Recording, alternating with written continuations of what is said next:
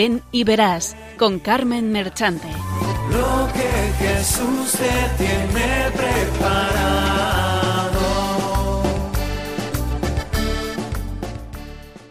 Benditos y alabados sean siempre los santísimos corazones de Jesús y de María.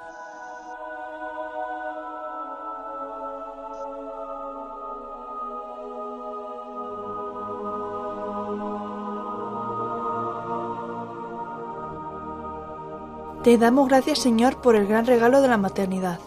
Es dentro del útero de nuestra madre donde comenzamos la vida. Es en su abrazo que hemos conocido la seguridad y la comodidad. Es a través de su aliento que crecemos y maduramos. Señor, bendice a nuestras madres, acércate a ellas y escucha sus oraciones por sus hijos. Dales la gracia del amor rendido, un amor que representa el amor de nuestra Madre Celestial, María. Que todas las madres encuentren diariamente la fuerza para amar generosamente la paciencia para soportar con gracia y la gracia de vivir alegremente su vocación de maternidad. Te lo pedimos por nuestro Señor Jesucristo. Amén.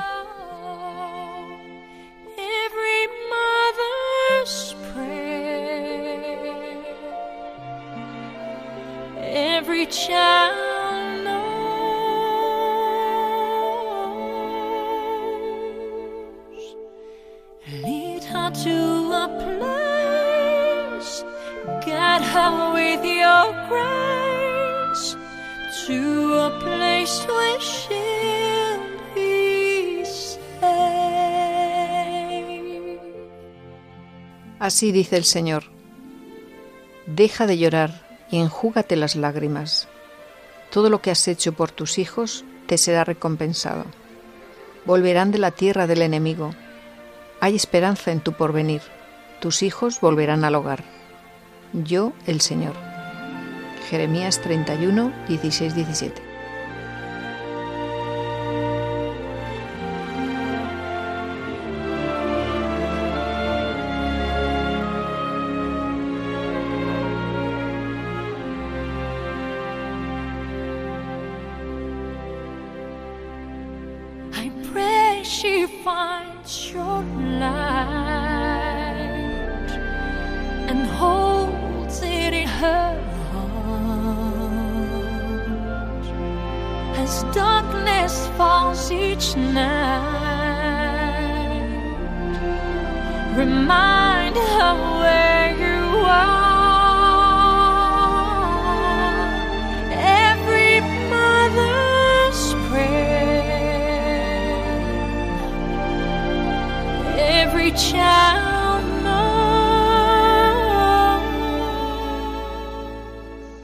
Santa Mónica es el ejemplo claro del poder de la oración de las madres por los hijos. San Agustín dijo que las lágrimas de su madre frente al sagrario eran como la sangre de su corazón destilado en lágrimas en sus ojos. Nadie como él entiende la fuerza de la oración de una madre por su hijo, pues durante 20 años su madre, Santa Mónica, rezó por su conversión y lo consiguió. Él mismo lo cuenta en su libro Las Confesiones. Él dijo que su madre iba tres veces al día frente al sagrario de Hipona y le pedía a Jesús que su Agustín se volviera un buen cristiano. Era todo lo que ella quería. No pedía que él fuera un día sacerdote, obispo, doctor de la Iglesia y uno de los mayores teólogos y filósofos de todos los tiempos. Pero Dios quería darle más. Quería de Agustín ese gigante de la Iglesia. Entonces ella necesitaba rezar más y más tiempo y sin desanimarse. Y así fue. Santa Mónica no se desanimó y por eso hoy tenemos a ese gigante de la fe. ¿Qué hubiera pasado si Mónica se hubiera desanimado a los 19 años? ¿Tendríamos este gigante de santo? Solo Dios sabe. Quizá no. Confiemos en el gran poder de la oración y especialmente en la oración perseverante de una madre.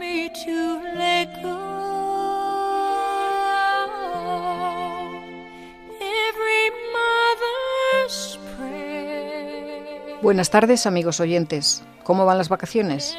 Algunos ya las han disfrutado y otros aún no. Siempre con paz, amando en todo momento la voluntad de Dios. Ahí está el secreto de la felicidad. Pues bien, con mucha paz y desde Cuenca, aquí nos tienen de nuevo para pasar un rato agradable con todos ustedes. Mejor, con todas vosotras. Puesto que esta tarde traemos un tema pues muy propio de mujeres. y es la vocación a la maternidad, hoy día tan deteriorada, tanto física como espiritual. Y hablaremos de una fundación muy interesante, sobre todo en nuestros días. No se lo pierdan. Escucharán cosa preciosa. Santa Mónica será la protagonista. Ayer fue su fiesta y hoy es la de su hijo Agustín. Así que a la madre y al hijo les encomendamos el programa para que intercedan de forma especial por todas las madres. Empezamos.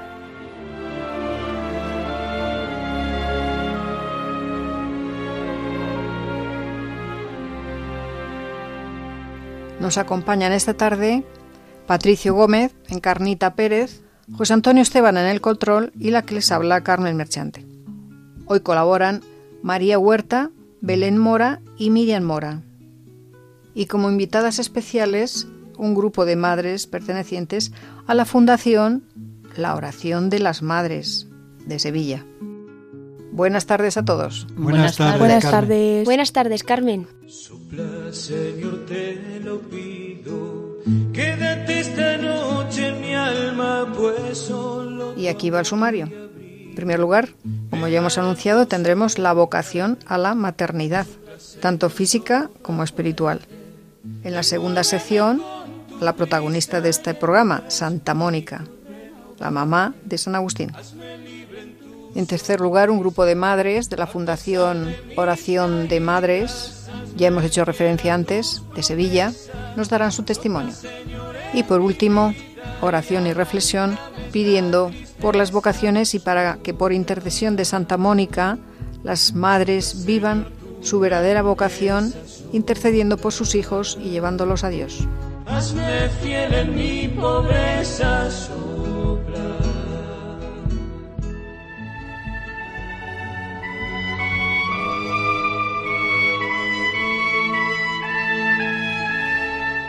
Doctrina.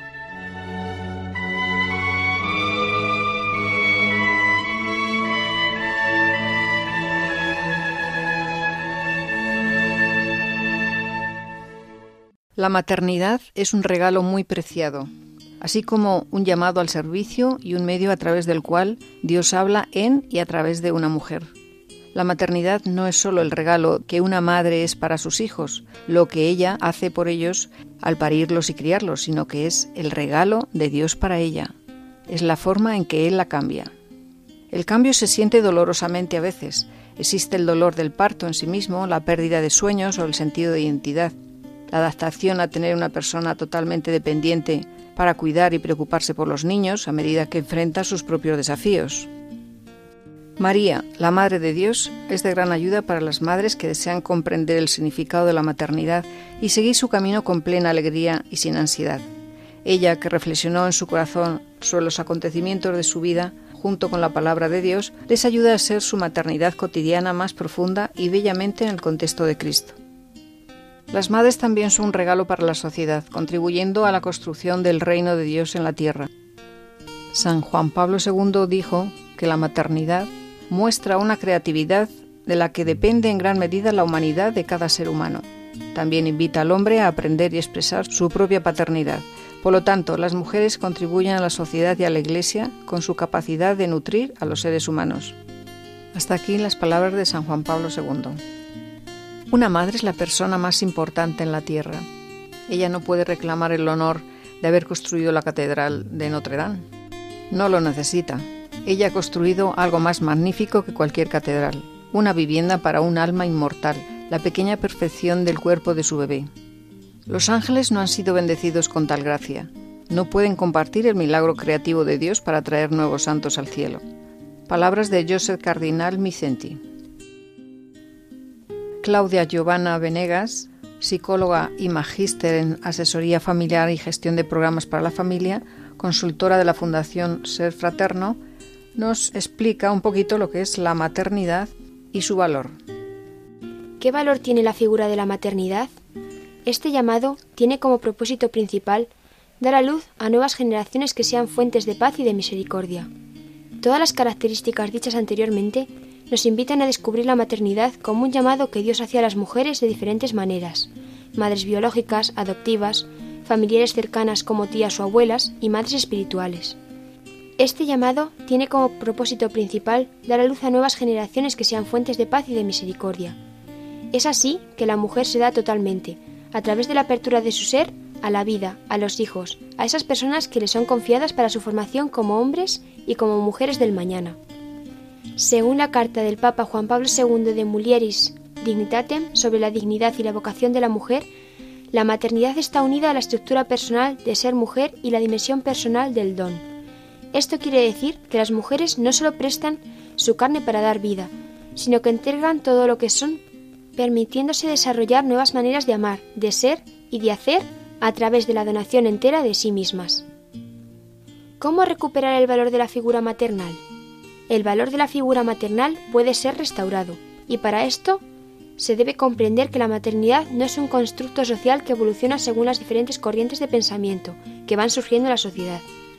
Según el Papa Juan Pablo II, la maternidad está inscrita en el orden natural de la fecundidad humana. Audiencia 5 de septiembre de 1984. Esto quiere decir que no es cambiante, no evoluciona y no depende de la ley humana. Otro aspecto importante que se debe tener en cuenta es que tanto hombres como mujeres tienen características y cualidades propias, pero una misma dignidad.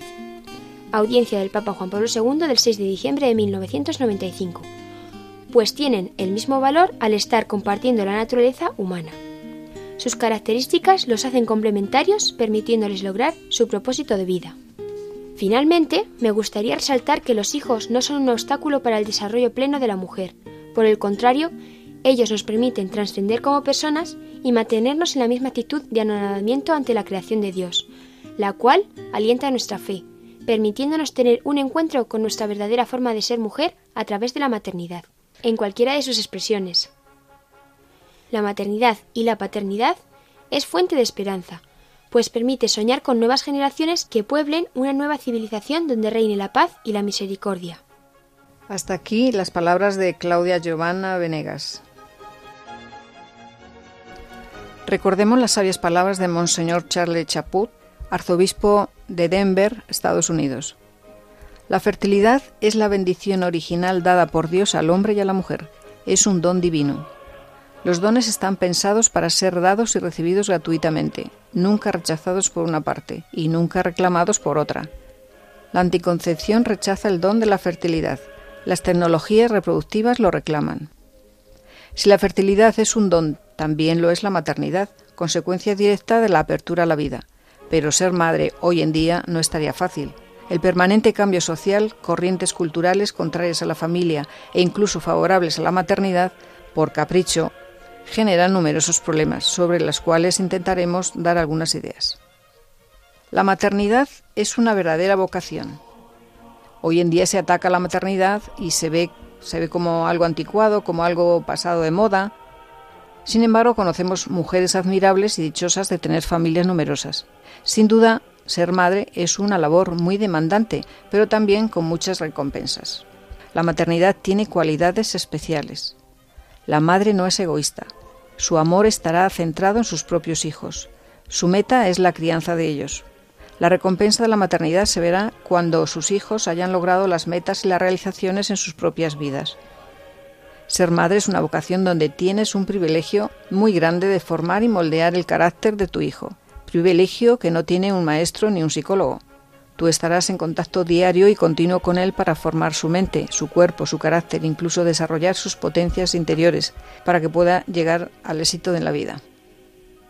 En su mensaje con ocasión del Día de la Madre, el arzobispo metropolitano de Piura, Perú, Monseñor José Antonio Eguren, afirmó que la maternidad es la vocación sublime de la mujer. A la vez recordó la importancia que esta vocación tiene para la sociedad y en la vida de fe de los hijos. La maternidad es la vocación sublime de la mujer. Ella ha recibido de Dios la vocación de acoger la vida, abrazarla, protegerla, darla luz, alimentarla, sostenerla, acompañarla y de esta manera realizar en gran parte su ser de mujer.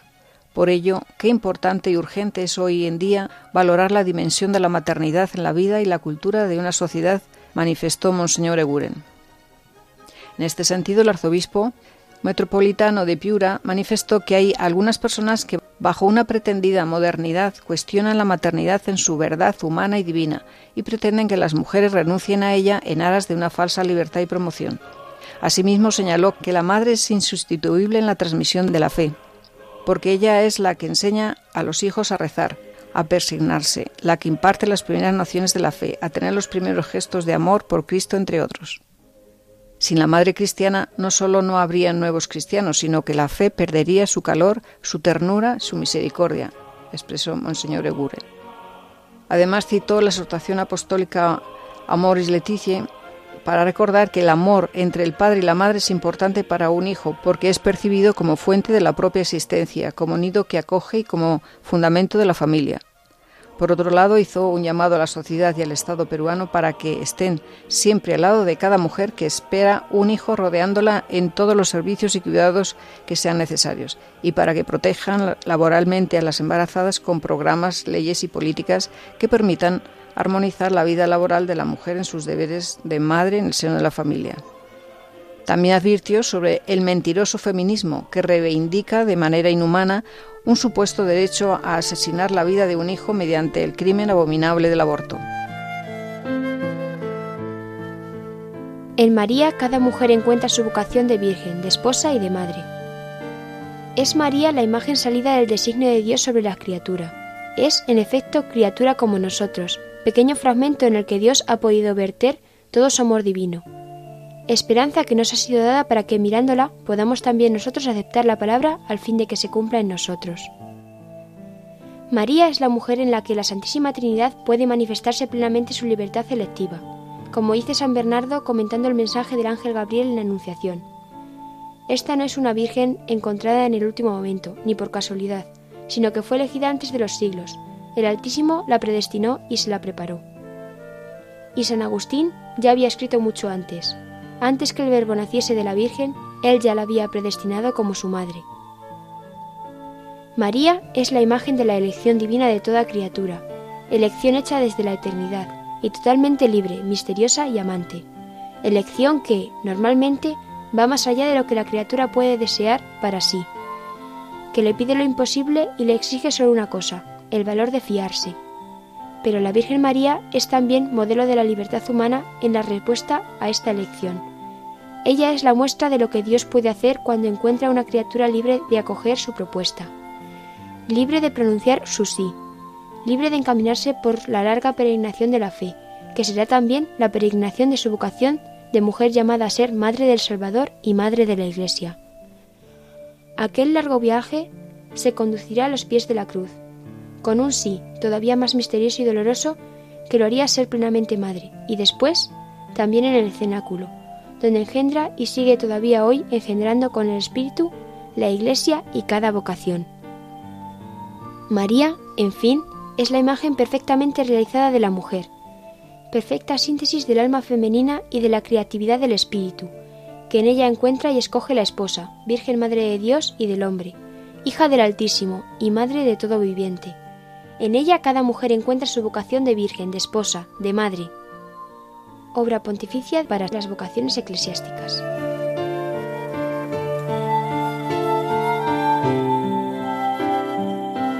Fundación de la Oración de las Madres.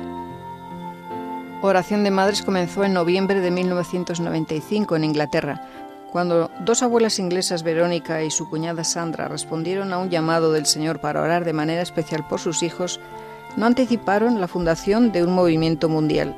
Buscaron simplemente llevar el dolor y las preocupaciones que tenían por sus hijos y nietos a Dios, confiar en sus palabras. Pide y se te concederá. Esta promesa les hizo comprender que nuestro Señor está siempre a la espera para librarnos del dolor, consolarnos y bendecir a nuestros hijos cuando acudimos a Él con fe. En poco tiempo se les unieron más madres y se formaron otros grupos. Las oraciones de madre habían comenzado y pronto se extendieron al extranjero. En estos momentos se encuentran en más de 100 países en todo el mundo.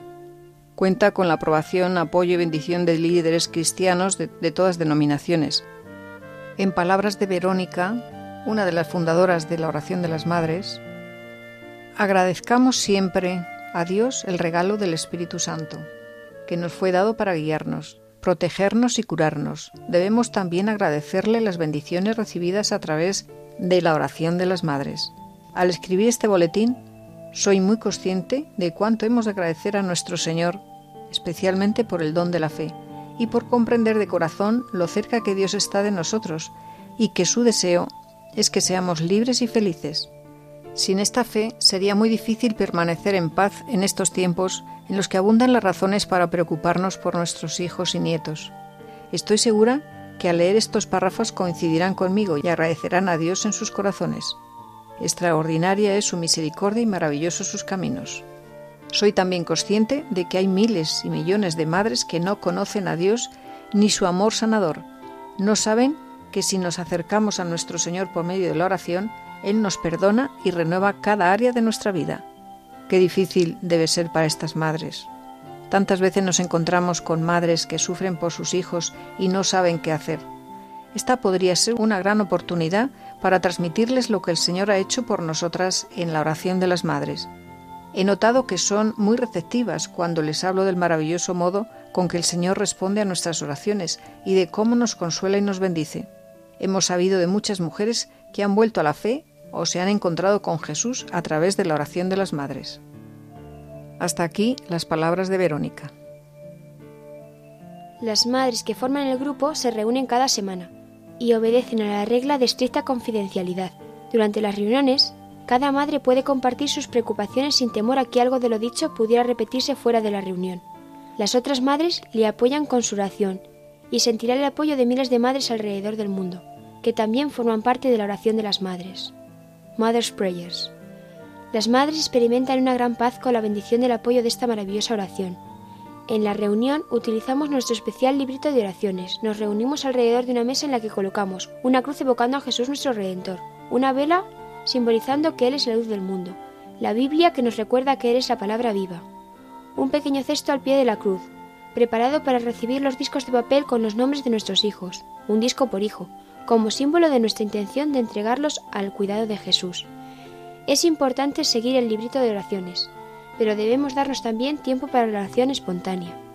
Las últimas oraciones del librito son informales, palabras dirigidas al Señor que surgen del corazón de una madre.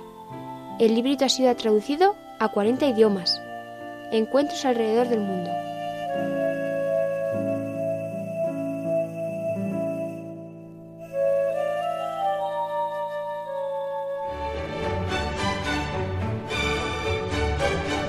Vida de santos.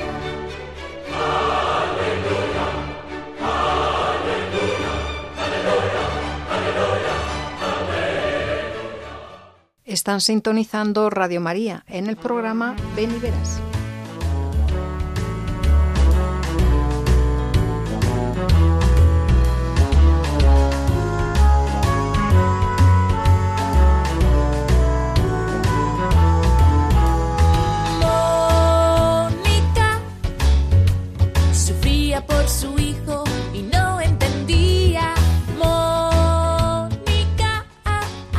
Santa Mónica, patrona de las madres casadas y de madres cristianas, modelo de esposa y de madre. Madre de San Agustín, año 332-387 y viuda. Mónica significa dedicada a la oración y a la vida espiritual. Santa Mónica, con la oración y su fe, logró la conversión de su esposo y de su hijo Agustín descarriado. Ella es recordada y honrada por sus destacadas virtudes cristianas, particularmente por soportar con humildad todo el sufrimiento causado por el adulterio de su marido y por su vida de oración dedicada a la conversión de su hijo, quien escribió sobre sus actos piadosos y muchos aspectos de su vida con ella en su famoso libro Confesiones.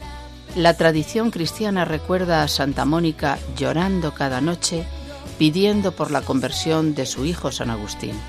Fiesta 27 de agosto. Santa Mónica nació en el año 333 en Tagaste, África del Norte, a unas 40 millas de la ciudad portuaria de Hipona. Sus padres, que eran cristianos, confiaron la educación de la niña a una institutriz muy estricta. No le permitía beber agua entre comidas para así enseñarle a dominar sus deseos. Más tarde Mónica hizo caso omiso de aquel entrenamiento y cuando debía traer vino de la bodega también tomaba escondidas. Cierto día un esclavo que la había visto beber y con quien Mónica tuvo un altercado la llamó borracha, La joven sintió tal vergüenza que no volvió a ceder jamás a la tentación.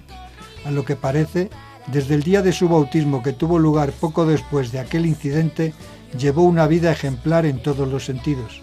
Siendo todavía muy joven, ella deseaba dedicarse a la vida de oración y de soledad, como su nombre lo indica, pero sus padres dispusieron que tenía que esposarse con un hombre llamado Patricio.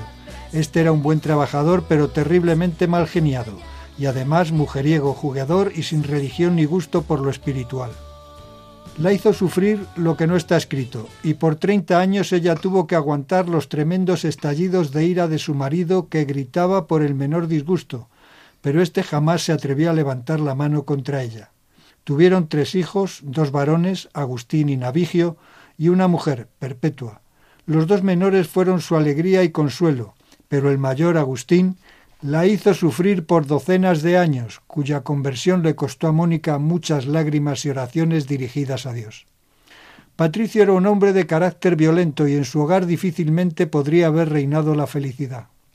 Era éste un pagano que no carecía de cualidades, pero de temperamento muy violento y vida disoluta. Mónica le perdonó muchas cosas y lo soportó con la paciencia de un carácter fuerte y bien disciplinado. Por su parte, Patricio, aunque criticaba la piedad de su esposa y su liberalidad para con los pobres, la respetó. Mónica soportó sus arrebatos de ira con la mayor paciencia del mundo, a pesar de que él era un duro crítico de los cristianos y de sus prácticas. Santa Mónica rezó por treinta años por la conversión de su esposo. Su testimonio de vida y su perseverancia en la oración finalmente dieron sus frutos, ya que su esposo se convirtió a la fe un año antes de morir, un evento que ocurrió cuando Agustín tenía 17 años. Patricio murió santamente en el año 371, al año siguiente de su bautismo, y Mónica decidió no casarse de nuevo. Fue un modelo de madre, alimentó su fe con la oración y la embelleció con sus virtudes. Mónica explicó su sabiduría sobre la convivencia en el hogar. Es que cuando mi esposo está de mal genio, yo me esfuerzo por estar de buen genio. Cuando él grita, yo me callo. Y como para pelear se necesitan dos, y yo no acepto la pelea, pues no peleamos. Esta fórmula se ha hecho célebre en el mundo y ha servido a millones de mujeres para mantener la paz en la casa. Mónica recomendaba a otras mujeres casadas que se quejaban de la conducta de sus maridos que cuidasen de dominar la lengua por ser ésta causante en gran parte de los problemas en la casa. Mónica, por su parte, con su ejemplo y oraciones, logró convertir al cristianismo no sólo a su esposo, sino también a su suegra, mujer de carácter difícil, cuya presencia constante en el hogar de su hijo había dificultado aún más la vida de Mónica. Patricio y Mónica se habían dado cuenta de que su hijo mayor era extraordinariamente inteligente, por lo que habían decidido darle la mejor educación posible y por eso lo enviaron a la capital del estado, la ciudad de Cartago, a estudiar filosofía, literatura y oratoria. Pero Agustín tuvo la desgracia de que su padre no se interesaba por sus progresos espirituales. Sólo le importaba que sacara buenas notas, que brillara en las fiestas sociales y que sobresaliera en los ejercicios físicos, pero acerca de la salvación de su alma no se interesaba ni le ayudaba en nada. Y esto fue fatal para él, pues fue cayendo de mal en peor, en pecados y errores, y todo esto le hizo sufrir mucho a su madre. Agustín había sido catecúmeno en la adolescencia y durante una enfermedad que le había puesto a las puertas de la muerte estuvo a punto de recibir el bautismo, pero al recuperar rápidamente la salud pospuso el cumplimiento de sus buenos propósitos. Cuando murió su padre, Agustín tenía 17 años y estudiaba retórica en Cartago. Dos años más tarde, Mónica tuvo la enorme pena de saber que su hijo llevaba una vida disoluta y había abrazado la herejía maniquea. Cuando Agustín volvió a Tagaste, Mónica le cerró las puertas de su casa durante algún tiempo para no oír las blasfemias del joven, pero una consoladora visión que tuvo la hizo tratar menos severamente a su hijo. Soñó, en efecto, que se hallaba en el bosque llorando la caída de Agustín, cuando se le acercó un personaje resplandeciente y le preguntó la causa de su pena. Después de escucharla, le dijo que secase sus lágrimas y añadió, Tu hijo está contigo. Mónica volvió los ojos hacia el sitio que le señalaba y vio a Agustín a su lado. Cuando Mónica contó a Agustín el sueño, el joven respondió con desenvoltura que Mónica no tenía más que renunciar al cristianismo para estar con él, pero la santa respondió al punto. No se me dijo que yo estaba contigo, sino que tú estabas conmigo. Esta hábil respuesta impresionó mucho a Agustín, quien más tarde la consideraba como una inspiración del cielo. La escena que acabamos de narrar tuvo lugar hacia fines del año 337, es decir, casi nueve años antes de la conversión de Agustín. En todo ese tiempo, Mónica no dejó de orar y llorar por su hijo, de ayunar y velar, de rogar a los miembros del clero que discutiesen con él, por más que éstos le aseguraban que era inútil hacerlo, dadas las disposiciones de Agustín. Un obispo que había sido maniqueo respondió suavemente a las súplicas de Mónica. Vuestro hijo está actualmente obstinado en el error, pero ya vendrá la hora de Dios. Como Mónica siguiese insistiendo, el obispo pronunció las famosas palabras Estad tranquila, es imposible que se pierda el hijo de tantas lágrimas. La respuesta del obispo y el recuerdo de la visión eran el único consuelo de Mónica, pues Agustín no daba la menor señal de arrepentimiento. Cuando tenía 29 años, el joven decidió ir a Roma a enseñar la retórica. Aunque Mónica se opuso al plan, pues temía que no hiciese sino retardar la conversión de su hijo, estaba dispuesta a acompañarle si era necesario. Fue con él al puerto en que iba a embarcarse, pero Agustín, que estaba determinado a partir solo, recurrió a una vil estratagema. Fingiendo que iba simplemente a despedir a un amigo, dejó a su madre orando en la iglesia de San Cipriano y se embarcó sin ella. Más tarde escribió en las confesiones Me atreví a engañarla precisamente cuando ella oraba y lloraba por mí. Muy afligida por la conducta de su hijo, Mónica no dejó por ello de embarcarse para Roma, pero al llegar a esa ciudad se enteró de que Agustín había partido ya para Milán. En Milán conoció Agustín al gran obispo San Ambrosio. Cuando Mónica llegó a Milán, tuvo el indecible consuelo de oír de boca de su hijo que había renunciado al maniqueísmo, aunque todavía no abrazaba el cristianismo.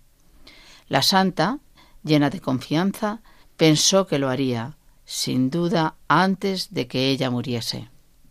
En Milán, Mónica se encontró con el santo más famoso de la época, San Ambrosio, arzobispo de esa ciudad en el que encontró un verdadero padre lleno de bondad y de sabiduría, que la fue guiando con prudentes consejos. Además, Agustín se quedó impresionado por su enorme sabiduría y la poderosa personalidad de San Ambrosio, y empezó a escucharle con profundo cariño y a cambiar sus ideas y entusiasmarse por la fe católica. Mónica siguió fielmente sus consejos, abandonó algunas prácticas a las que estaba acostumbrada, como la de llevar vino, legumbres y pan a las tumbas de los mártires. Había empezado a hacerlo así en Milán, como lo hacía antes en África, pero en cuanto supo que San Ambrosio lo había prohibido, porque daba lugar a algunos excesos y recordaba la parentalia pagana, renunció a las costumbres. En Tagaste, Mónica observaba el ayuno del sábado, como se acostumbraba en África y en Roma. Viendo que la práctica de Milán era diferente, pidió a Agustín que preguntase a San Ambrosio lo que debía hacer. La respuesta del santo ha sido incorporada al derecho canónico. Cuando estoy aquí no ayuno los sábados, en cambio, ayuno los sábados cuando estoy en Roma. Haz lo mismo y atente siempre a la costumbre de la Iglesia del sitio en que te halles. Por su parte, San Ambrosio tenía a Mónica en gran estima y no se cansaba de alabarla ante su hijo. Lo mismo en Milán que en Tagaste, Mónica se encontraba entre las devotas cristianas. Cuando la reina madre Justina empezó a perseguir a San Ambrosio, Mónica fue una de las que hicieron largas vigilias por la paz del obispo y se mostró pronta a morir por él. Finalmente, en agosto del año 386, llegó el ansiado momento en que Agustín anunció su completa conversión al catolicismo. Al leer unas frases de San Pablo, sintió una impresión extraordinaria y se propuso cambiar de vida. Envió lejos a la mujer con la cual vivía en unión libre, dejó sus vicios y malas costumbres, se hizo instruir en la religión y fue bautizado en la iglesia de San Juan Bautista en Milán, en la víspera de Pascua de Resurrección del año 387.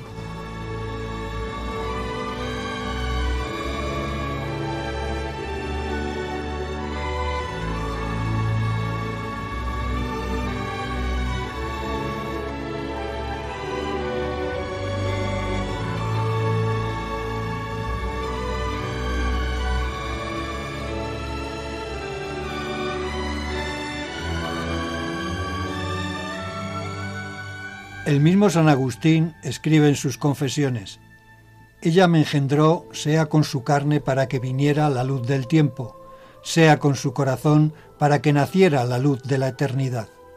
Desde algún tiempo antes Mónica había tratado de arreglarle un matrimonio conveniente, pero Agustín declaró que pensaba permanecer célibe toda su vida. Durante las vacaciones de la época de la cosecha, se retiró con su madre y algunos amigos a la casa de verano de uno de ellos que se llamaba Berecundo, en Casiciaco.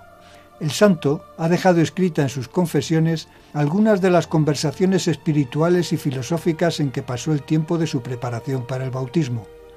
Mónica tomaba parte en esas conversaciones en las que demostraba extraordinaria penetración y buen juicio y un conocimiento poco común de la Sagrada Escritura.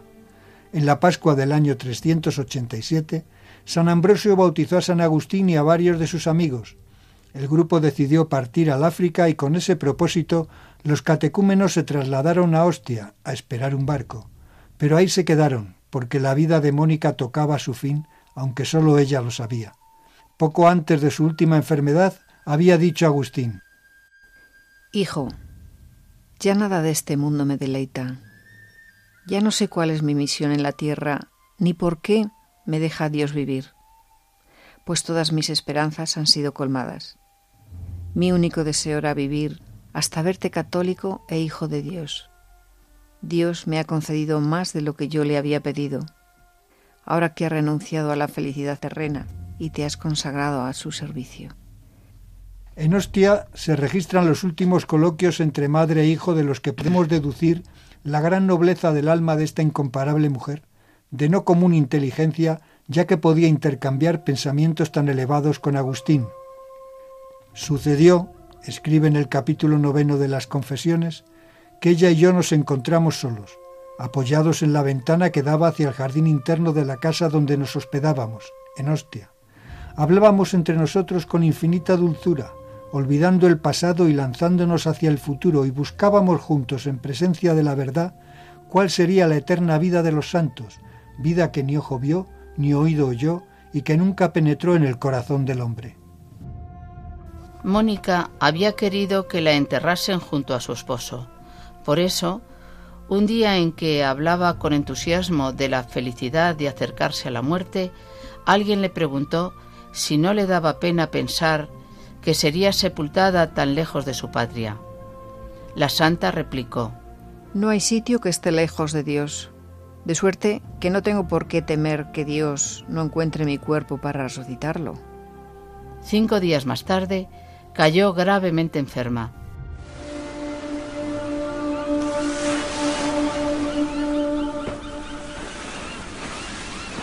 He hablado con el patrón. Partiremos en tres días. Siempre quise ser enterrada en mi tierra, en África. No es el momento de pensar en eso, madre. Tienes razón, ya no importa. Entiérrame donde quieras, incluso aquí. Solo hay una cosa que siempre deseé, por la que siempre he vivido. Verte bautizado antes de morir. Dame tu mano.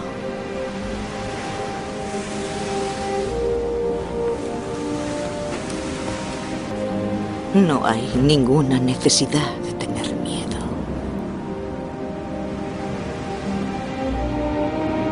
Escucha al silencio.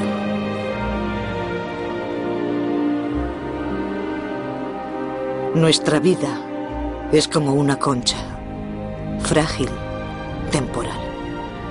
Pero hay algo que vive dentro de nosotros, que no es frágil y es atemporal. Ya estamos viviendo una vida eterna, hijo mío.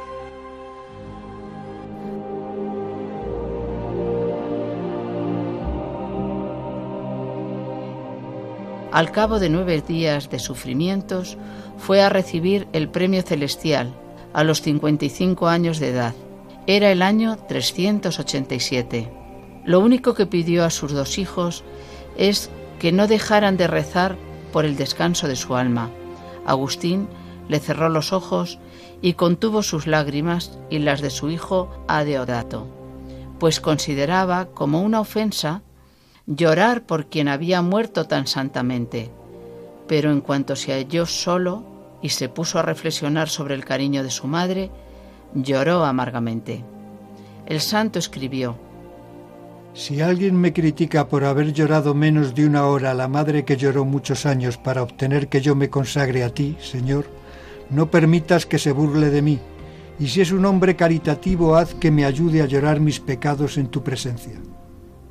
En las confesiones, Agustín pide a los lectores que rueguen por Mónica y Patricio, pero en realidad son los fieles los que se han encomendado desde hace muchos siglos a las oraciones de Mónica. Santa Mónica es considerada la abogada de las madres cuyos hijos se han extraviado y es la patrona de todas las mujeres casadas y modelo de las madres cristianas, amas de casa, alcohólicos, matrimonios difíciles, víctimas de adulterio, del abuso verbal y de las viudas. Se cree que las reliquias de la santa se conservan en la iglesia de San Agustín, en Roma. Santa Mónica es especialmente venerada por las madres debido a sus oraciones incansables por la conversión de su hijo descarriado San Agustín. Miles de madres y de esposas se han encomendado en todos estos siglos a Santa Mónica para que les ayude a convertir a sus esposos e hijos y han conseguido conversiones admirables.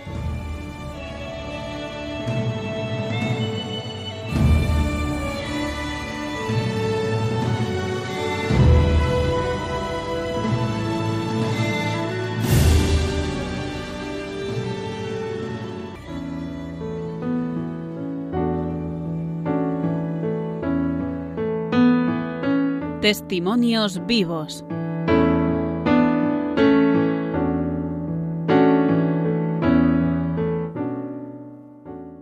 Le recordamos que estamos en el programa Verás, aquí en la emisora de la Virgen, Radio María. Dado que nos encontramos en un mes vacacional y ante la imposibilidad de tener una entrevista personalmente con madres de la Fundación La Oración de las Madres, les ofrecemos un audio de testimonios de un grupo de madres de la parroquia de San Sebastián de Sevilla, pertenecientes a esta fundación. Pedimos disculpas por las deficiencias del audio.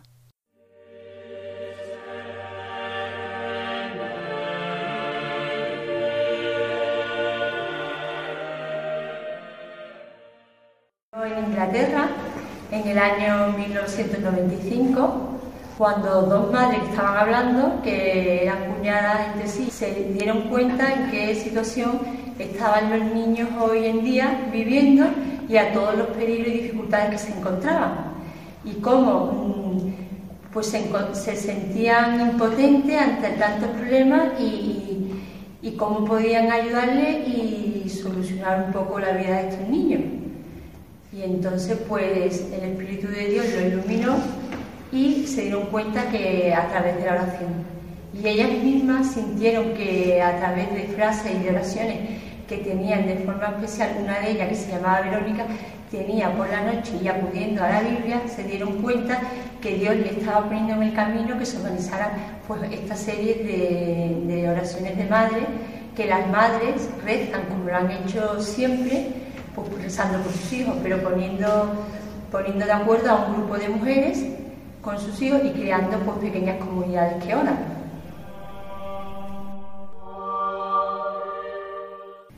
En muchísimos países, normalmente mm, fuera de España, pero también en España. Eh, existen en 120 países y desde hace un año y medio en el Arzobispado de Sevilla se llevó una promoción de, de estas de oraciones de las madres y a partir de ahí se ha creado, también una coordinadora que se llama Mercedes Pemán y se han creado una serie de grupitos. Hay en Lebrija, por ejemplo, hay uno, en la parroquia de Corpus Christi hay nueve grupos y en San Sebastián también, la parroquia de San Sebastián del Porvenir y de Claret también. Y eh, son grupos pequeños realmente, de, desde ocho personas, o sea que mm, para que tengamos más intimidad y podamos mm, rezar de una manera mucho más espontánea y,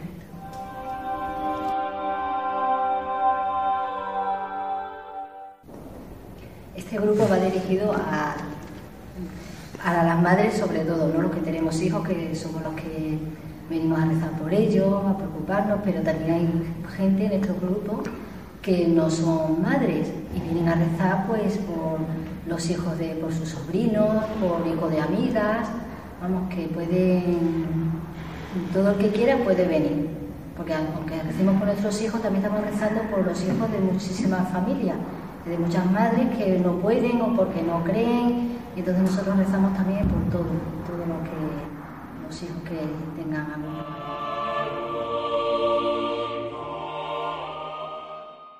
Pues nada, yo como sabe todo el mundo que yo vengo todos los días, pues vi este grupo de Musasa. Se dice gracias por lo de Musasa. Pues, y yo dije, pues yo también voy a venir. Entonces me gustó mucho la idea que pedí por las madres y por los niños, por los niños mm, que conocemos, por los nuestros y los del mundo entero. Porque los niños de por ahí, mm, eso es que aclama al cielo y la pena que da. Entonces, qué bueno es rezar por los niños, los nuestros y los del mundo entero, y por las madres de esos niños, que ellas sabrán lo que pasa.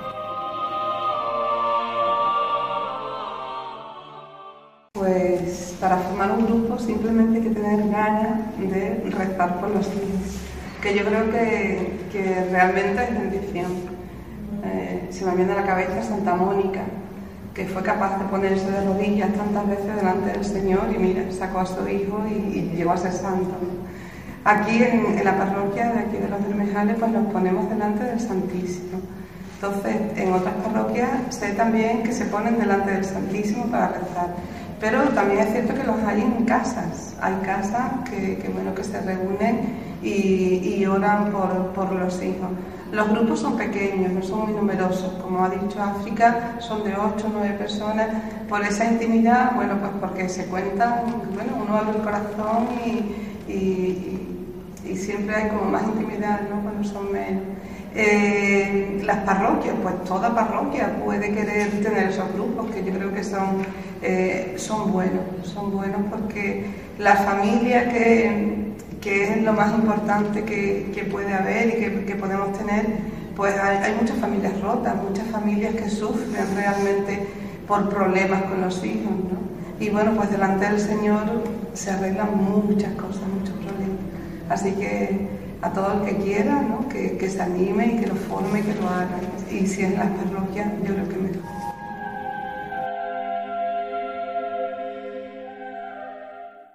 Como el grupo mm, lleva el nombre de madres que rezan por los hijos, pueden ser madres físicas o madres espirituales.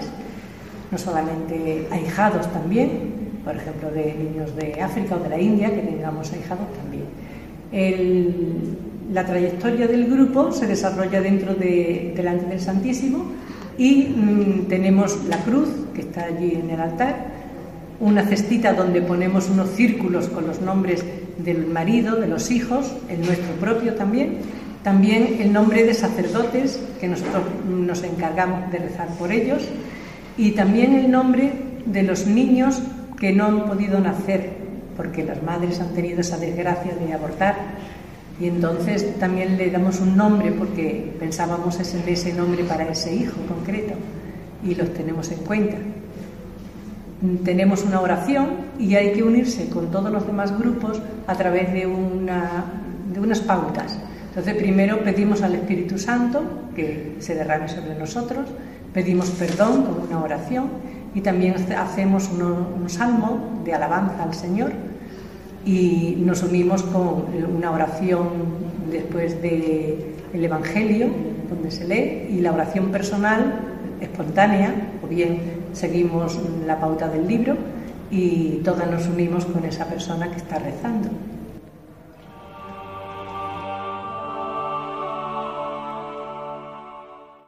Pues a mí el, libro que tenemos es pequeñito, pero me gusta muchísimo, porque todas las oraciones me llegan al corazón.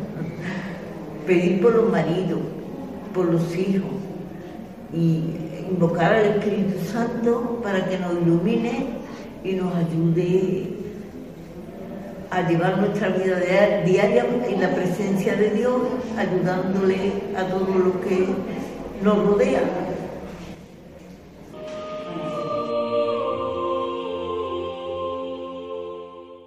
Son las seis de la tarde cuando hacemos el grupo, pues está un gustito en su casa. Entonces yo comprendo que levantarme, arreglarme y venirme es muy importante. Y eso lo ofrezco yo al Señor por todos los niños del mundo.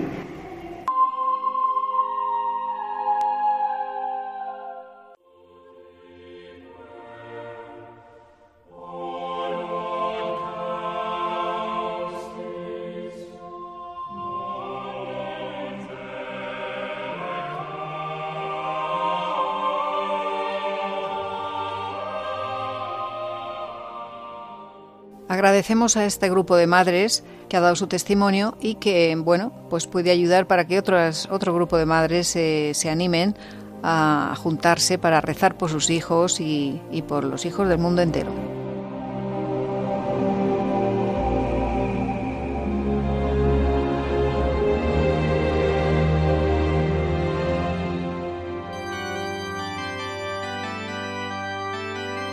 Reflexión y oración. Rendido a tus pies, oh Jesús mío, te pido humildemente vivir para amarte, serte fiel. Mira que soy pobre, buen Jesús, soy débil y necesito apoyarme en ti para no caer.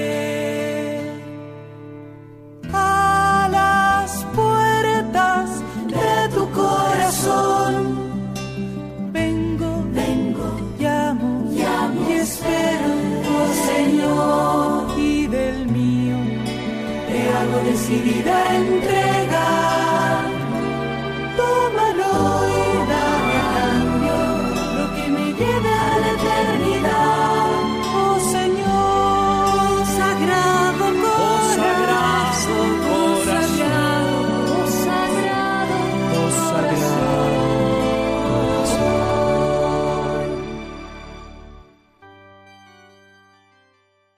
Para el que se haya incorporado ahora, estamos en Radio María, en el programa Ven y Verás, y hemos tratado la vocación a la maternidad. Y por fin llegamos al momento de invitarles a la oración para unirnos a tantas madres pidiendo por sus hijos y por los hijos del mundo entero, tan necesitados en estos tiempos, y para pedir por las vocaciones.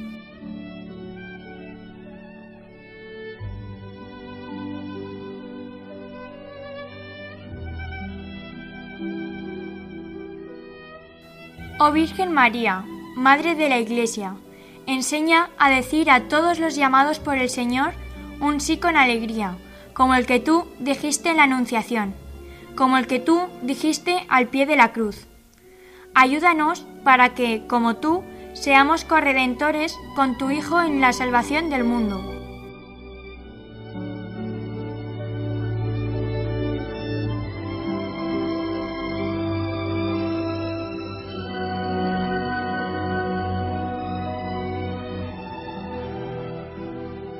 Madre ejemplar del gran San Agustín, que con gran perseverancia perseguiste a tu Hijo descarriado, no con amenazas salvajes, sino con clamores de oración al cielo.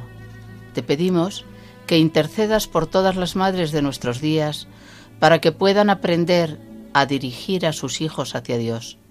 Enséñales a todas las madres cómo deben permanecer cerca de sus hijos para guiarlos por el buen camino. Amén.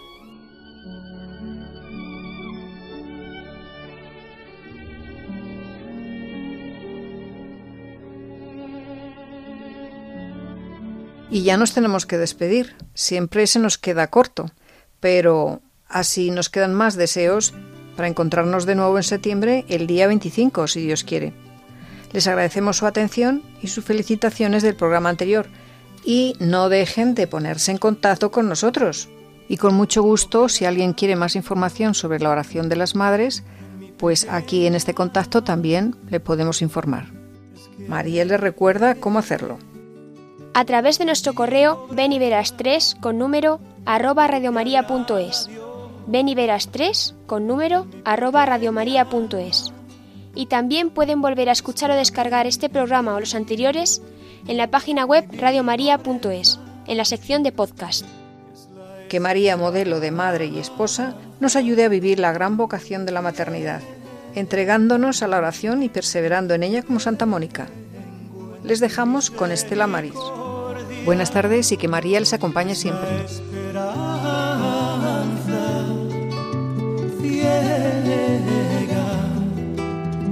que tengo en su misericordia. Ven y verás, ven y verás,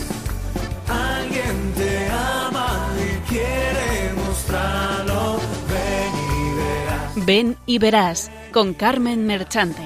Lo que Jesús te tiene preparado.